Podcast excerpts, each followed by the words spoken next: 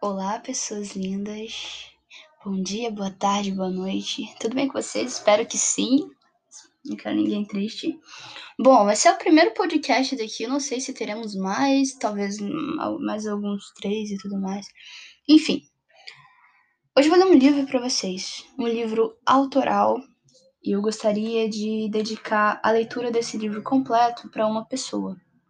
Tá? Como presente de aniversário, Talvez de Natal também, mas acho que na verdade o presente é a pessoa na minha vida. Existem pessoas que são assim, né? Parece que são bênçãos e faz tudo ser melhor, tudo ficar melhor. O livro, ele se chama Como se cada vez fosse a última, para lembrar a gente que cada momento com uma pessoa pode ser o último, a gente nunca sabe quando a gente vai poder vê-la novamente. Mas vamos para lá, né? Vamos ler o livro, sem tristeza, sem reflexão demais. Bom, como se cada vez fosse a última. Você é um tornado surgindo na minha pupila, destruindo minha íris e tudo que tem em volta, para mais tarde me recompor na umidade de seus beijos. Gabriela.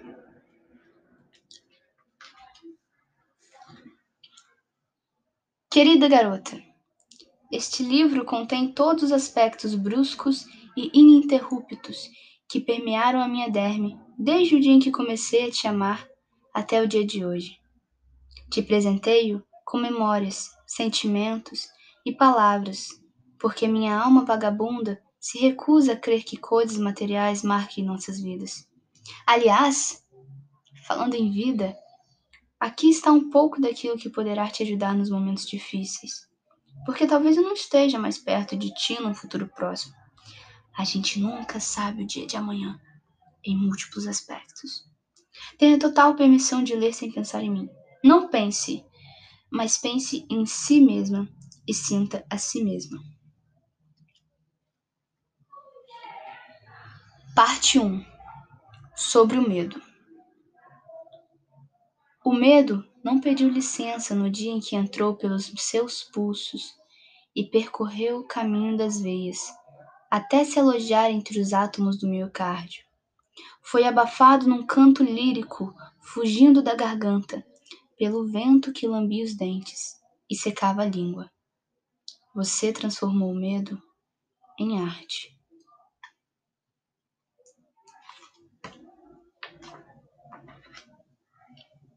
Avistou o espelho vestindo sua pele, e mais uma vez refletia todos, menos ela.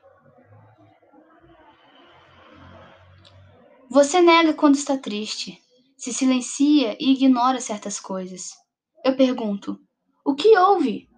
Mas você insiste em dizer: nada. Acho que faz isso porque não conhece o amor que cuida. Não, eu não tenho medo de você. Eu tenho medo dos seus pulsos e do seu humor instável. Eu tenho medo das minhas atitudes. Elas podem te alterar. Eu sei, a culpa não é minha, mas eu ainda estou aprendendo a viver. E gostaria de não ser castigado por coisas que faço sem maldade. Eu gostaria que você se sentasse ao meu lado, repousasse sua mão em meu ombro e me explicasse o que eu fiz de errado, porque eram erros estúpidos que as pessoas sabiam que não deveriam ser cometidos.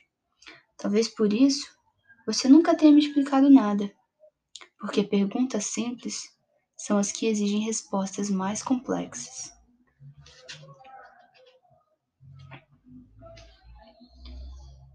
Eu não vou alimentar o motor do trem que anda sobre os trilhos da sua coluna vertebral. Existiu uma época em que carregava penas, mas as desordens causadas pela cidade que há em si te levaram a acumular pedras de cada montanha das quais tentou desviar. O primeiro ônibus espacial a dar certo foi você saindo do externo verso e pousando em mim. A primeira fotografia documentada de um buraco negro foi o raio-x que tiraram dos meus pulmões depois de quatro anos-luz contados em tristezas. O primeiro homem a pisar na lua foi ele, quando tocou meu coração e me disse que iria ser eterno.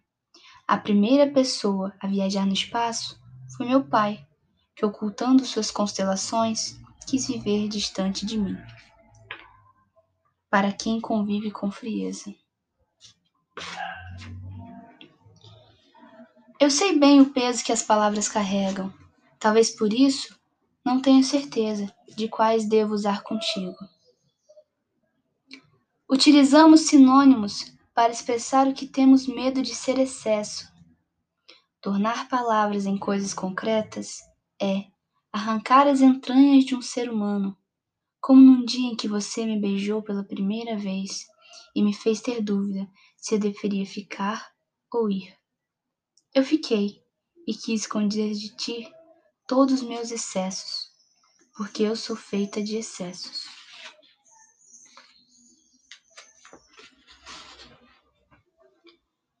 Casais pelas ruas se sugam pelas bocas. Nós evitamos o contato, porque sabemos o peso que o mundo joga em nossas colunas já envergadas. Enquanto isso, vejo meus lábios envelhecerem sem aproveitar a juventude. Beijos. O jeito que seguro sua cintura enquanto te beijo torna seu corpo parte de mim. Então, por que não posso amar mulheres?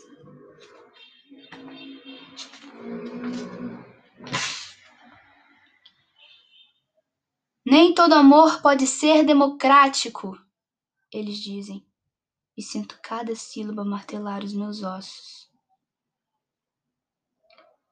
Às vezes, sentimos o desgosto da vida cair sobre nós. A cortina do corpo diz: Estou empoeirada, mas a alma grita: A casa está uma bagunça. E concluo: Não habito minha casa.